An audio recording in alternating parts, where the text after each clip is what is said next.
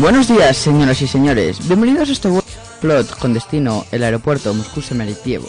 La duración estimada del vuelo es de unos 45 minutos, así que relájense y disfruten del mismo, ya que todo lo demás nos encargaremos nosotros. En el día de hoy el comandante será Darío Iglesias Grande. Granda. Hola, buenas, bienvenidos.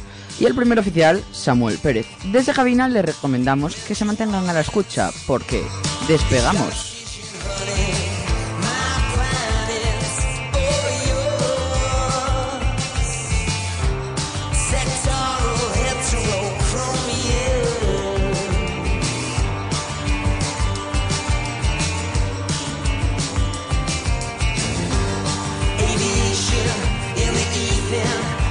Pasamos a escuchar Your Song de Rita Ora.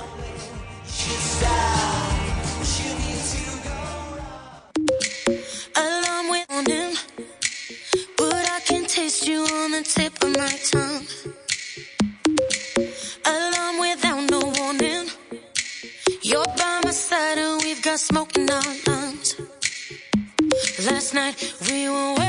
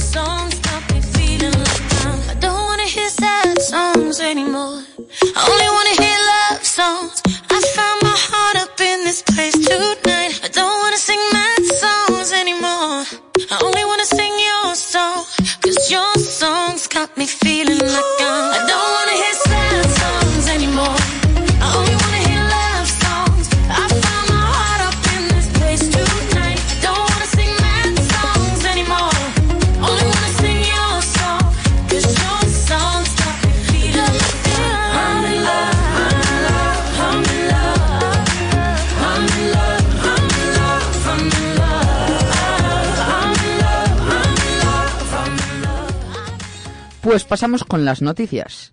Iberia refuerza su presencia en Centroamérica, vuelos diarios a Guatemala y El Salvador todo el año.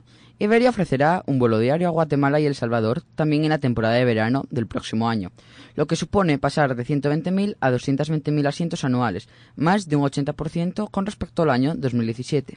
El anuncio de este refuerzo de la oferta de la aerolínea española en Centroamérica lo ha realizado el presidente de Iberia, Luis Gallego, en el marco de la doceava cumbre empresarial iberoamericana, que se celebra en Antigua.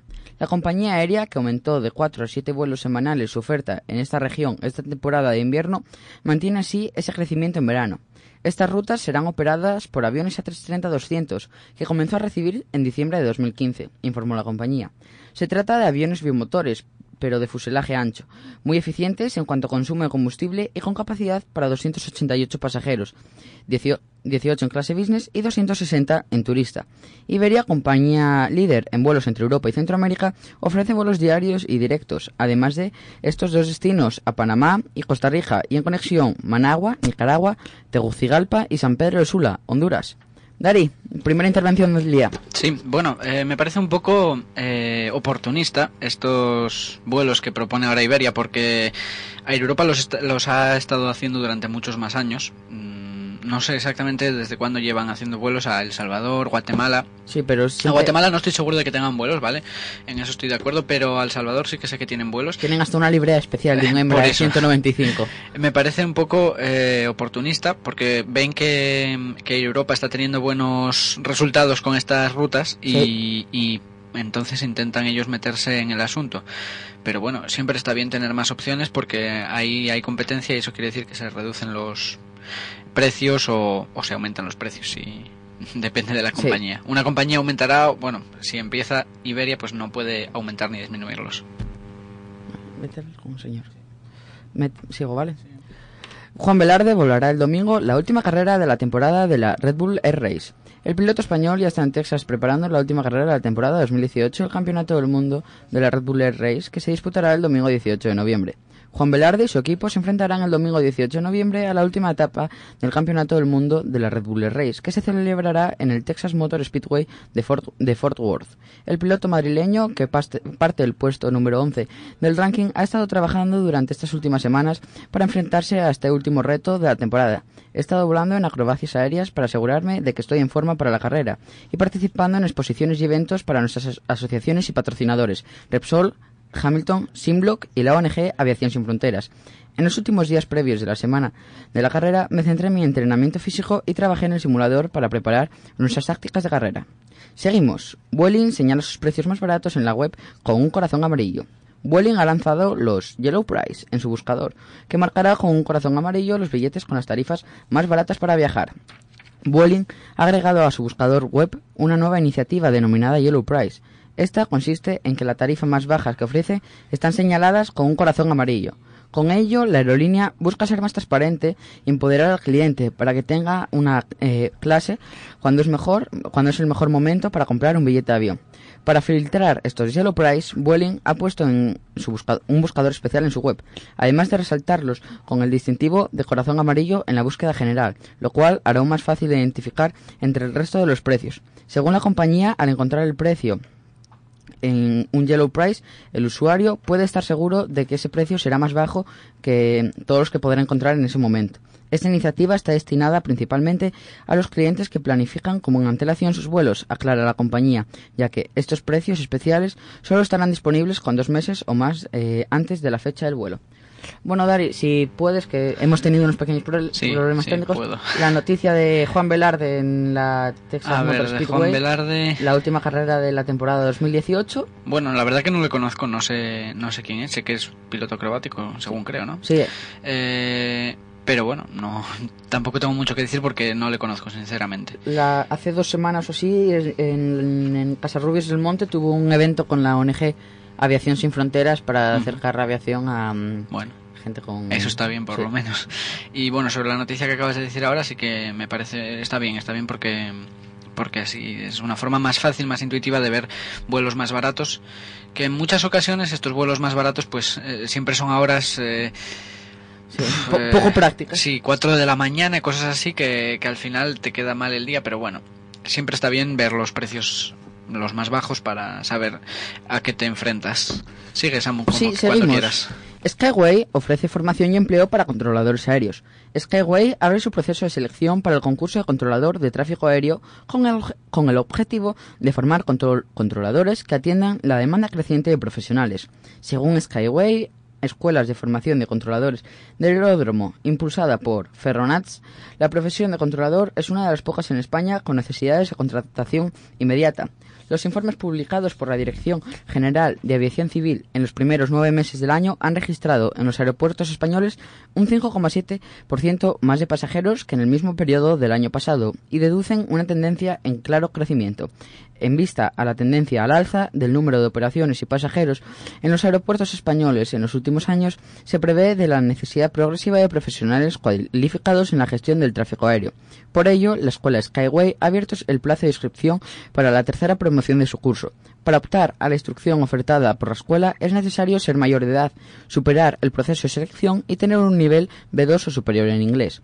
Una vez finalizado el periodo formativo, que abarca entre 5 y 6 meses, los aspirantes obtendrán la licencia de alumno controlador aéreo de aeródromo expedida por la Agencia Estatal de Seguridad Aérea, AESA. Dari. Pues está muy bien este proyecto, este mm, planteamiento que hace Skyway. Skyway, es- exacto. Porque muchas veces para encontrar trabajo o incluso para encontrar formación es bien complicado por los precios y por la cantidad de, de colegios, escuelas que lo ofertan. Por tanto, está bien que, que esté así financiado.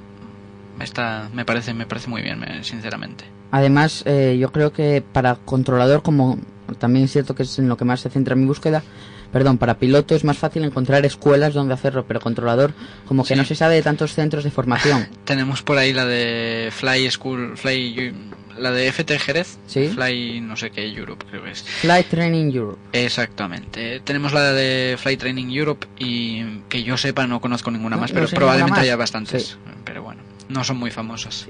Seguimos. Aereuropa añade vuelos diarios desde Madrid a Sevilla y Oviedo. La compañía comenzará a operar cuatro vuelos diarios a Oviedo y Sevilla a partir del 1 de marzo y del 1 de abril respectivamente. Aereuropa añade cuatro vuelos diarios entre Madrid y Oviedo a partir del próximo 1 de marzo y entre Madrid y Sevilla a partir del 1 de abril. El primero de los cuatro vuelos diarios de la compañía ofrece con destino eh, que la compañía ofrece con destino a Asturias despegará de Madrid a las seis y cuarto de la mañana, mientras que el último llegará a Madrid a las 10 menos cuarto. Estos horarios permiten el enlace punto a punto en un mismo día y además garantizan una perfecta y rápida conexión con los vuelos europeos y transoceánicos que opera la aerolínea desde Madrid. Esta ruta será operada por la flota de ATR de la compañía, con capacidad para 68 pasajeros. Por otra parte, la misma flota de ATR cubrirá la ruta entre Madrid y Sevilla, también con cuatro vuelos al día. El primer vuelo de los cuatro saldrá de Madrid a las 6.20 horas y el último despegará de Sevilla a las 9 menos 10 lo que permite al último, eh, lo- perdón, lo que permite, al igual que en el caso de Oviedo, una buena conexión punto a punto en el mismo día y un cómodo eh, enlace con cualquier vuelo transoceánico desde Madrid. Dari, ¿qué te parece esta noticia que nos afecta tan cerca a nosotros? Bueno, como lo de Volotea, no sé si tienes por ahí. Sí, luego no tengo la noticia redactada, pero sí que luego comentaré algo. Vale, vale. Está, está muy bien, está muy bien porque, vale, no tenemos vuelos internacionales ahora mismo. Una pena. No, ninguno. Bueno, Bueno, ayer, ayer- ayer. tuvimos que, bueno, lo iba a decir luego, pero ya aprovecho y lo digo. Ayer un vuelo que cubría la ruta Tenerife Sur, Tango Foxtrot Sierra, con el aeropuerto de Bristol, no me sé el. Eh, creo que es. No, Bueno, no lo sé, no lo sé. Era un A320 EasyJet que más o menos hacia la altura de León eh, reportó un pasajero, eh, eso, pam pam, eh, máxima emergencia médica, por un posible ictus de un pasajero Sí. Y bueno, se vieron obligados a aterrizar en el aeropuerto más cercano disponible y bueno, decidieron optar por Asturias eh, y eso, Sí. est- estuvieron el tiempo unos 40 minutos y después siguieron a destino. Sí, curiosa anécdota. Pero bueno, eh, en relación a lo de ir Europa, está muy bien. Eh, conozco pilotos que trabajan para ir Europa y que viven en Asturias, así que eh, para ellos es una ventaja también, porque van a poder volar a Madrid mm, De, más de barato. extra- de extras. Efectivamente, más barato porque a- a con Iberia, aquí- con Iberia eh, cuan- me imagino que volaban con Iberia a Madrid porque es la única que vuela a Madrid actualmente. Y, y eso le saldría más caro a la compañía porque tendría que pagarlo el, el precio del billete. Bueno, aunque también están, eso, como dije, los extras, que bueno, siendo Sí. Air Europa y Iberia, que no se llevan mal, eh, cuando eres piloto, eso, pasas a la zona de embarque, eh, te acreditas como piloto y tienes que pedir el permiso al comandante para Sí. que él mismo te deje ir como extra, y ir como extra es, uno, en un- el asiento que sobre, o dos, en el jump seat, o Sí, en un sí, sitio sí. de tripulación. De todas formas, eh, esto le ahorrará costes a, a la compañía. Sí, porque alguna vez sí que tienen que comprar el billete. Así que está muy bien. Bueno, Pues perfecto, seguimos.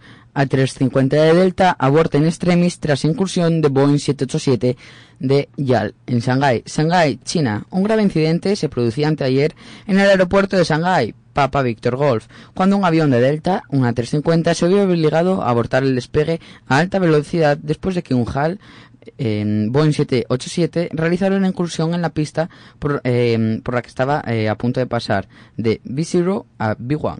El vuelo eh, Delta Lima 582 de Delta, un Airbus A350 programado para volar desde Shanghái a Detroit, tuvo que abordar el despegue al- alrededor del mediodía debido a que un Japan Airlines Boeing 787-900 se cruzara por el final de la pista por lo que había sido autorizado el despegue y se encontraba ya rodando a gran velocidad.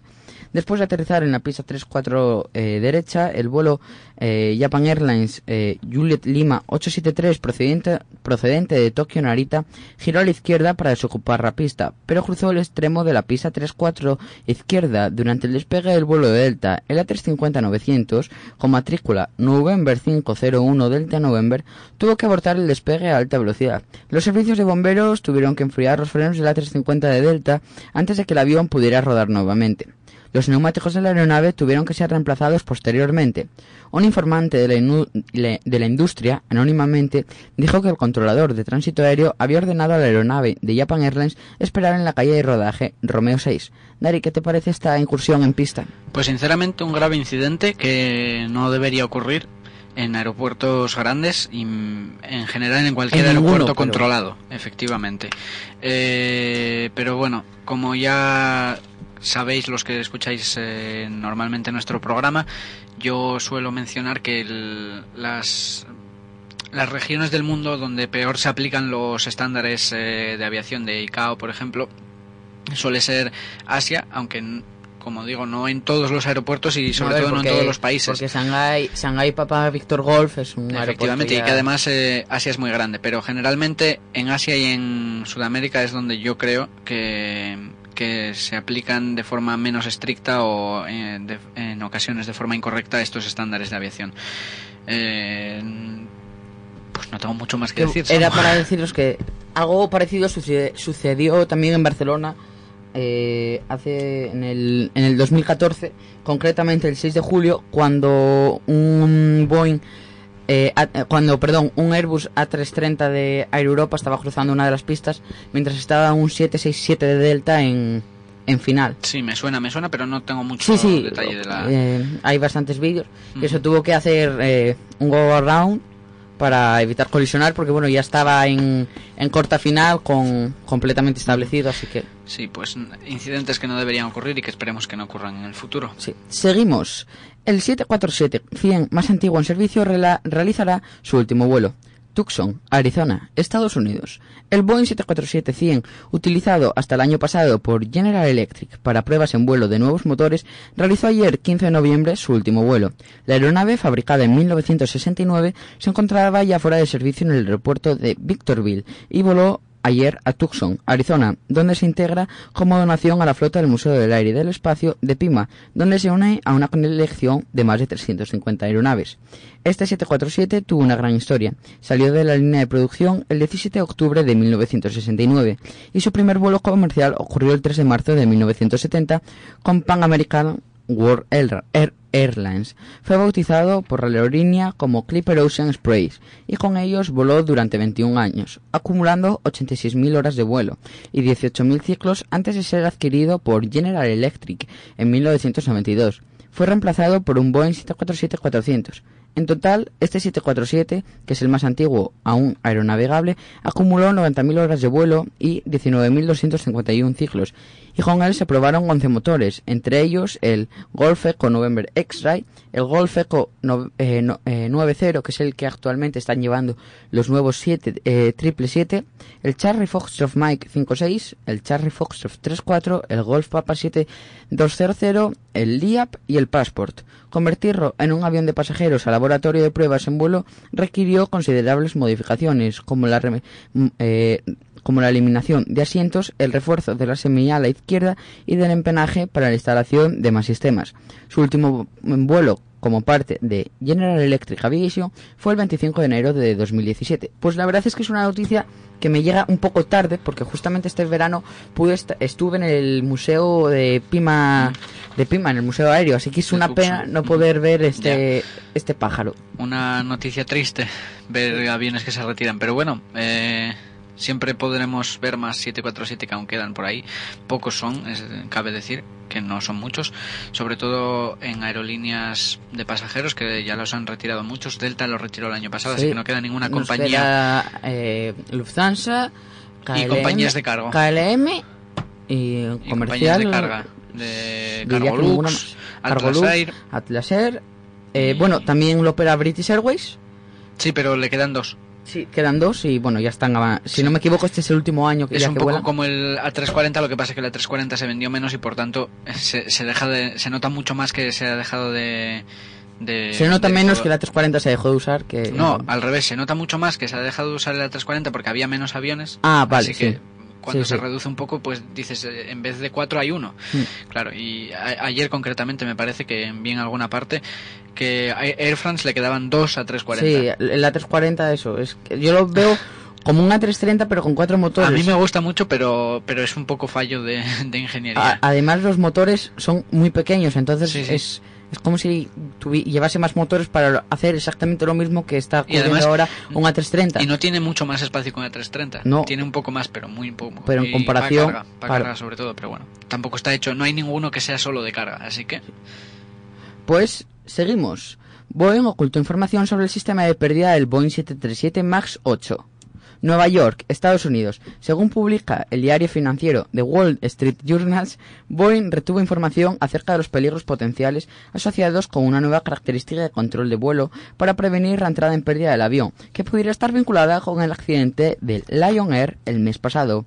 Eh, de Whiskey Sierra eh, Juliet, perdón, basa estas graves acusaciones a las declaraciones de fuentes a la propia administración americana, FAA, y expertos de seguridad involucrados en la investigación. Según estas fuentes, el sistema de prevención de entrada en pérdida, cuando no tiene suficiente sustentación el avión de los Boeing 737 MAX 800 y MAX 900, empuja la palanca del timón de profundidad, stick pusher, con tanta intensidad que bajo circunstancias inusuales puede empujar el avión hacia abajo de forma inesperada y de manera tan fuerte que la tripulación de vuelo no pueda volver a elevar la aeronave. Un responsable de la FAA, Administración Federal de Aviación Americana, familiarizado con los detalles de este accidente, dijo que los nuevos sistemas de control de vuelo no se incluyeron en los programas de formación y estuvo presente durante las largas discusiones entre la compañía y los reguladores sobre la introducción de los 737. Eh, últimamente, en los últimos dos días, han salido un gran número de, de noticias sobre, sobre esto, sobre este incidente, ya que dicen que Boeing pudo haber eh, emitido este aviso, ya que si lo hacía tendría que el avión volver a pasar las certificaciones de la FAA, así que de esta manera conseguiría Sí. eludirlas y Es poder, una- y poder sacarlo más rápido al mercado. Es una pena y es un, una cosa mala de. Sí, que de por, que Boeing. por no avisar se haya, Sí. haya habido tant- un, tan- un número tan grande de muertes. Sí, y ocultar información de este tipo eh, sobre un sistema de pérdida como lo es en el 737 no, no es para nada, eh, primero, seguro Algo que se pueda ni pasar. recomendable, efectivamente. Y eh, eh, concretamente estaba hablando yo de Asia antes, de que se aplican con menor rigor los estándares en muchas ocasiones, pero ya vemos que esta es una compañía americana y, y se ha saltado los estándares totalmente. Así que nada. Ya, además, bueno, eso que actualmente supongo que se empezará a paralizar la, la flota de tanto 737 MAX 8 como 737 MAX 9 hasta que se consiga eh, crear los procedimientos adecuados para combatir este tipo de, de incidencias, ya que por lo que mm, os he contado, si tú estás en fase de, de ascenso, pero eso a unos 1500, 3000 pies, eh, y el avión activa este sistema, tú no tienes tiempo suficiente para poder reaccionar y continuar. Pues seguimos con la última noticia del día. El sobrino nieto de Saint-Exupéry aterrizará, aterrizará en Sabadell con el Raid Le Colorete Aeroespacial. Sabadell, España. Hervé de Saint-Exupéry, sobrino nieto del mítico Antoni de Saint-Exupéry, autor del Principito y de Vuelo Nocturno, entre otras, formará parte del contingente de 150 tripulantes que integran el Red La Tecoret Aeroespacial de 2018. Este oficial del ejército del aire francés, Ahmed Deleg, e, intru- e instrucción de vuelo civil, emulará los pasos de su ancestro a partir del próximo día 28 de septiembre. Desde 1926 y hasta mediados de los años 30, Antoni de Saint-Exupéry fue piloto de la línea La, La- Tecorete Aeroespacial, que conectaba Tolosa y el sur de Francia con las antiguas colonias francófonas del noroeste de África y posteriormente con América Latina para llevarles el correo postal. La línea se fue ampliando de manera progresiva y en diciembre de 1918 llegó a Barcelona, el Prat, por primera vez. Desde hace unos años, la asociación Rait La Tecnologete Aeroespaciale, con sede en Tolosa y con el apoyo institucional de Emmanuel Macron, presidente de la República Francesa, revive el espíritu aventurero de antaño. Aviadores y aviadoras recreativos iniciarán el próximo 28 de septiembre la versión actual del Rait en Tolosa y llegarán a Dakar, Senegal, a principios de octubre. Cada día realizarán escalas en las ciudades que antiguamente componían la ruta, donde recuperarán energías y serán embajadores de paz y mensajeros de buena voluntad entre pueblos y culturas. En este sentido, el próximo sábado 29 de septiembre, el aeropuerto de Sabadell acogerá el aterrizaje de las 60 aeronaves integradas del RAID. A su vez, la ciudad de Sabadell dará la bienvenida a estos aviadores en un acto en el Aeroclub de Sabadell, organizado por el Aeroclub local en colaboración con AENA y la Fundación Parc Aeronàutic de Cataluña, Fostrov Pap, Papa Alfa Charri. Niños y jóvenes locales entregarán cartas de buena voluntad que los aviadores harán llegar a otros jóvenes de las ciudades que encontrarán durante la ruta. A mí siempre me gusta destacar que los franceses, uno, hacen muchas cosas bien y dos, en aviación son eh, extremadamente buenos, porque eso, el- la labor que hizo Antoni de Saint-Exupéry, tanto en vuelo nocturno como en la ruta aeropo- aeropostal, fue una labor de un valor eh, impresionante. Pero también en España hemos tenido aviadores que han realizado rutas similares y no le damos la importancia, mientras Sí. que la iniciativa eh, que va a llevar a cabo Francia, eso, respaldada incluso por el presidente Sí, sí. Emmanuel Macron, me parece muy buena idea porque eso va, va a llevar la aviación durante eh, en varios países en unas rutas, bueno, en su época muy destacadas. Sí, la verdad es que nos sacan mucha ventaja en ciertos aspectos, en ciertos temas. Pero bueno, mm, me parece muy curioso esto de que inviten al sobrino nieto, que no sé si llegas a mencionarlo, si es piloto o no. Sí, sí, es piloto, es, piloto, es vale. oficial del Ahmed Deleg e, Ah, instru- vale, sí, sí, e instructor civil. Me había perdido yo esa información. Pues que está muy bien y es muy curioso que inviten a, a este, su sobrino nieto, porque aquí en España, aunque hubiéramos tenido una persona de tanto nivel como fue Saint-Exupéry, Bueno, Eh, que ahí entra un poco el de- debate, pero sí que es cierto que hemos tenido vuelos Sí. como el Plus Ultra y otras muchas Sí. acciones que también... Pero sí, sí, sí. Pero que me parece curioso que, que lo inviten, porque aquí no creo que hiciéramos tal cosa como invitar a- al hijo de algún eh, famoso piloto o persona remarcable en el campo de la, de la aviación, ¿no crees? No, la verdad es que aquí en España no le solemos dar la, la suficiente importancia que tiene, pero bueno, hay que celebrar que por lo menos en, en países cercanos, como puede ser Francia, sé que lo, lo realicen. Y bueno, yo creo que es una suerte además que, que paren en el aeropuerto de Sabadell. Estoy seguro que este día estarán congregados un gran número de aficionados. De spotters. de spot, no solo de spotters, sino gente también, porque además ahora hay un, una nueva, hay una, una asociación relativamente nueva, Aviadores de la República de, de Cataluña, así que bueno, no, no de la República de Cataluña, sino sí, Aviadores de la República en la guerra civil, que está basada, la asociación está basada en Cataluña, así que bueno, supongo que algo organizarán, la FIO también querrá Sí, pues, hacer algo, Habrá que contarlo aquí cuando, Sí. cuando sea. pero y bueno, ahora, toca esperar un año. sí, ahora vamos a pasar con las noticias. En dos minutos nos vemos por aquí con las noticias de actualidad.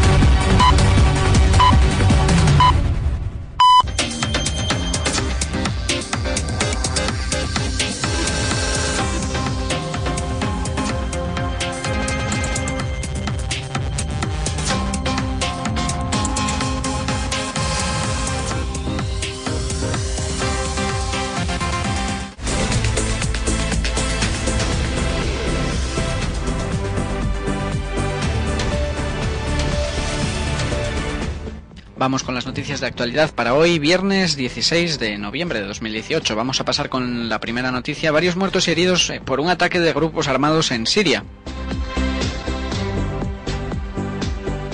Los diputados rebeldes del Brexit suman apoyos para intentar derribar a May.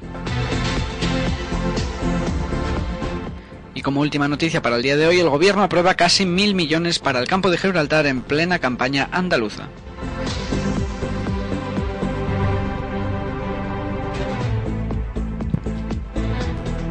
Vamos con el primer asunto, varios muertos y heridos por un ataque de grupos armados en Siria. Un ataque de un grupo armado a las posiciones del ejército sirio en la provincia de Hama causó muertos y heridos según informó la agencia Sana. Un grupo armado intentó entrar en una de nuestras posiciones en, la zona del pueblo de Al-Sirmania, al noreste de la provincia de Hama, en la frontera con la provincia de Idlib. Idlib perdón.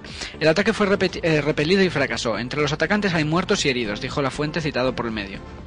Añadió que el ataque también causó varios muertos y heridos entre los militares sirios, sin concretar las bajas.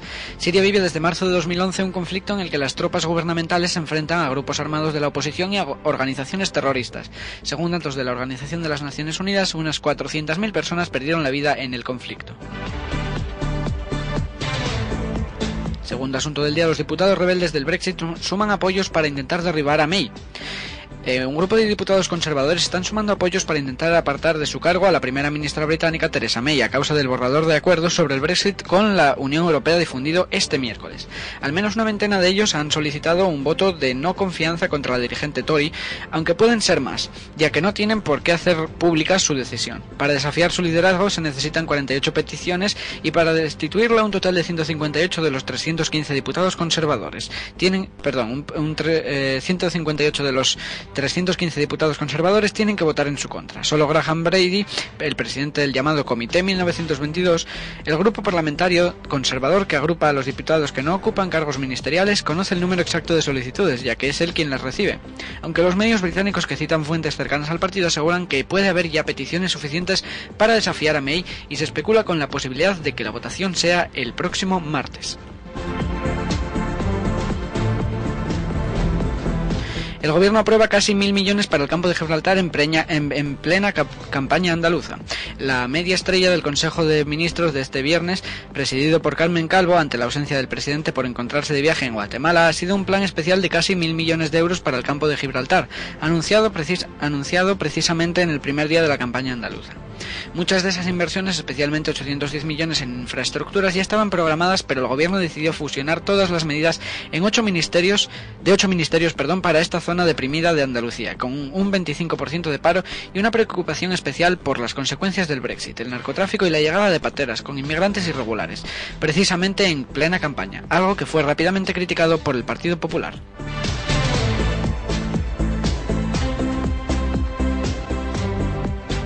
Y con esto acabamos las noticias de actualidad y ahora Samu nos va a contar una cosa muy interesante sobre Volotea.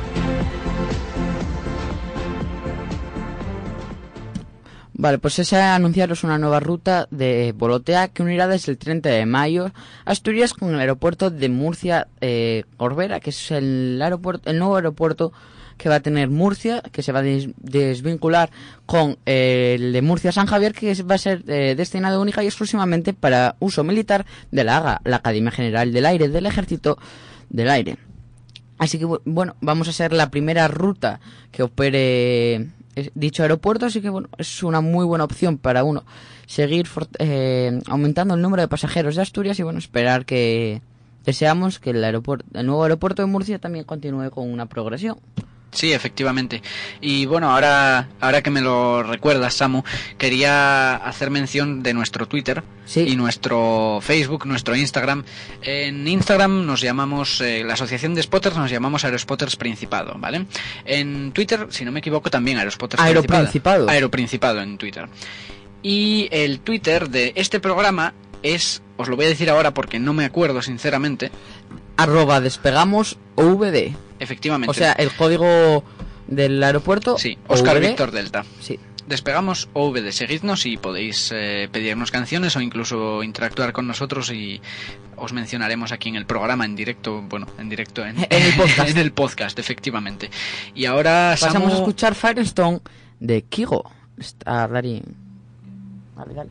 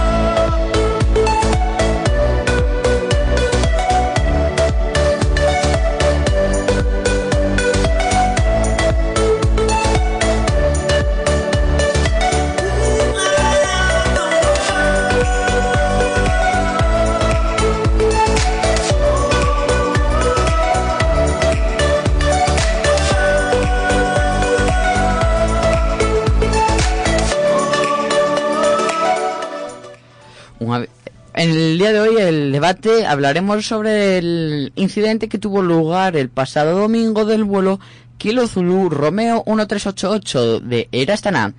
Al, el aparato en cuestión era un, un Embraer de la aerolínea Air Astana que el, el pasado domingo, como ya dije, a las 2 más o menos de la tarde tuvo un fallo en el sistema de control de las... eh, de la tarde hora peninsular. Sí, sí.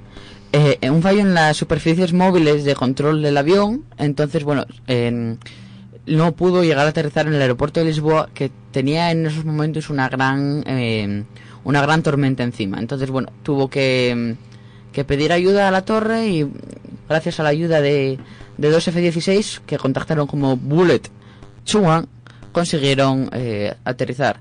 También, bueno, para los que lo sepáis, la frecuencia de app de Lisboa es 119 decimal 100, la cual fue en, durante las más o menos dos horas de, de incidente que hubo, fue deshabilitada y u- empleada única y exclusivamente para la comunicación entre los pilotos y los el controlador y los F-16. Finalmente, el aparato aterrizó en el aeropuerto militar de Beja eh, con- sin ningún herido tras un go around.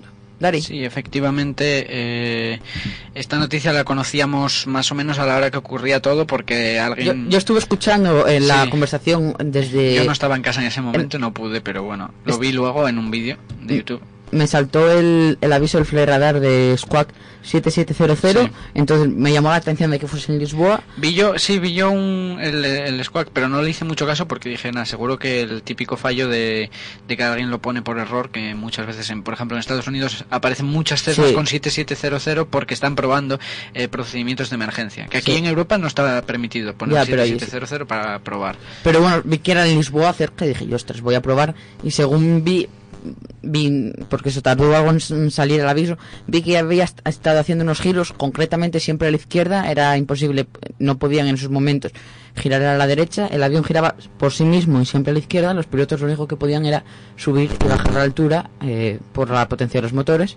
Y me dio por poner live ATC, que en Portugal está permitido, y ponerme a escuchar la conversación de, de este vuelo y la verdad, bueno, sí, era, era un poco en esos momentos triste porque la situación en todo momento los, los, los pilotos como no podían controlar el, el avión lo único que estaban pidiendo a la torre es ditching, o sea, Sí, amerizar. amerizar en, en el mar querían, pero luego vieron que, que no podían girar hacia el mar y dirigirse hacia el mar en, en la dirección que llevaban y que quisieron también amerizar en el Tajo. Sí.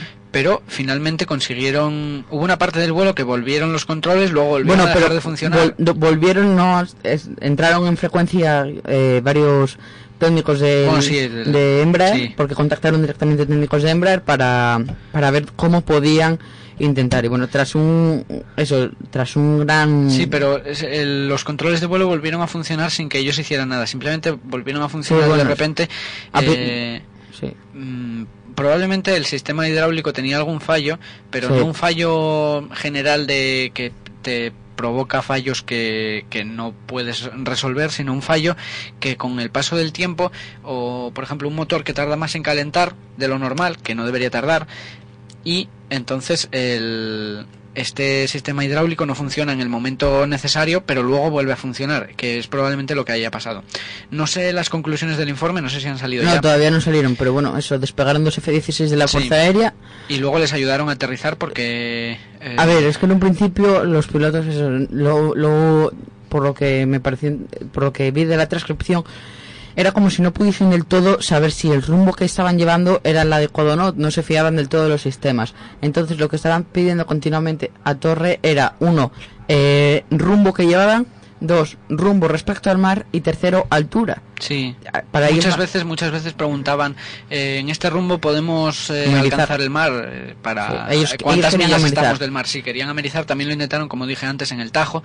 Y después volvió a ser controlable el avión durante unos minutos, dejó de ser controlable otra vez y, finalmente volvió. y ya pudieron volar en dirección primero a Badajoz, que algunas No en, Ba- no, en Badajoz es, es la hipótesis, pero si Sí, se sí, escucha sí. la transcripción, Ya, en ya, ningún ya, momento es lo que digo, di- voló Ah, vale, dirección sí, a sí. Badajoz, que muchas personas... Talavera no la Real, el aeropuerto. Sí, que mucha gente que no estaba escuchando el, el live ATC pensaron que iba a ir a Badajoz, pero finalmente giró hacia Bella y consiguió aterrizar tras, como dijo Samuel, una, una, una aproximación fallida al aeropuerto. Pero bueno, Y eso, que eh, los, casi milagroso, ¿eh? los El- F-16 eh, los guiaron más que nada para, bueno, porque tenían, el tiempo estaba bastante malo en por allí, por Portugal, así que bueno, los guiaron más o menos hasta el, hasta el aeropuerto.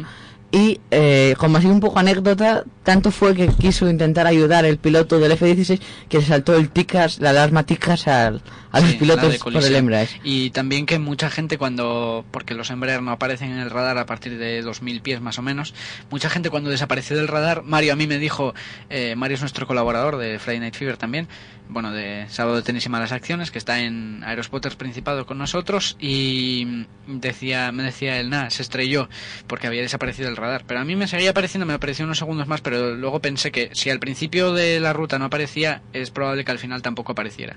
Así que eh, intenté no pensar que se había estrellado y finalmente se supo unos 10 minutos después que había Sí. aterrizado perfectamente. Sí, porque bueno, sí que se había movilizado un periodista, si no me equivoco, de la CNN a Bella Sí. para grabar el- la llegada del avión. Y también un montón de vecinos también Sí. grabándolo. Una, Así que una admirable acción porque bueno estar eso intentar aterrizar y ver que tu avión no responde que no eres capaz de hacer nada y eso ellos lo único que querían era intentar eh, irse al mar para causar el menor eh, número de problemas posibles además que muchas veces amerizando salvas las vidas de dentro del avión, que en este caso eran seis. eran seis dos pilotos y cuatro ingenieros de vuelo Sí, pero eh, no me parece que llevaban también a, a alguien porque iban a, a El Cairo, porque me parece que estaba, estaba por la zona el presidente de, de Kazajistán y según tengo entendido, volaban técnicos de vuelo, pilotos y el presidente. Eran tres técnicos y el presidente. ah bueno pues entonces según ya- entendí, no según- estoy seguro. entonces ya sabes más que yo Sí, porque me resulta raro también que, que haya un avión de estos por aquí. Además, un aeropuerto salido de un aeropuerto que no es el, el bueno de el bueno, quiero decir, el, el principal de Lisboa que todos conocemos, sino salió de un aeropuerto a, a las afueras que no es militar, pero que tampoco es el, el comercial típico.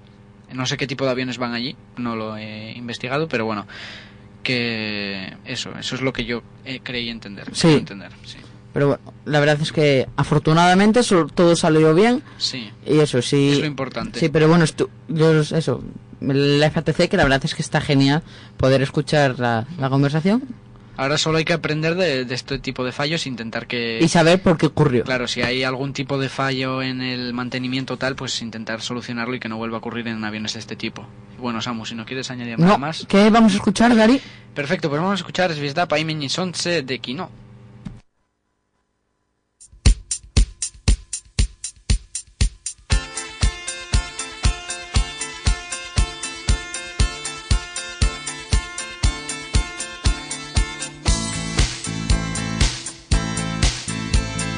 Снег, серый лед На растрескавшейся земле. Одеялом лоскутным на ней Город в дорожной петле. А над городом плывут облака Закрывая небесный свет. А над городом желтый дым Городу две тысячи лет Прожитых под светом звезды По имени Солнце.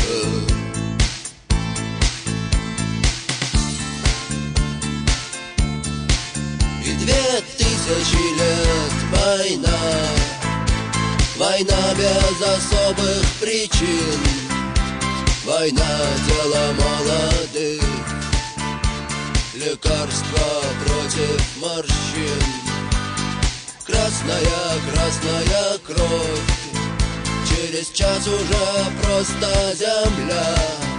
Через два на ней цветы и трава. Через три она снова жива. И согрета лучами звезды По имени Солнце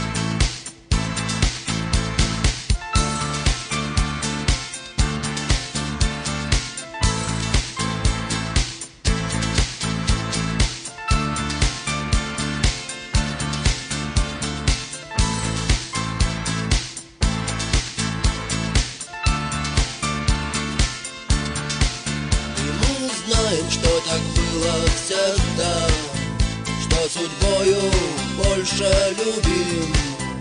Кто живет по законам другим? И кому умирать молодым? Он не помнит слова «да» и слова «нет» Он не помнит ни чинов, ни имен.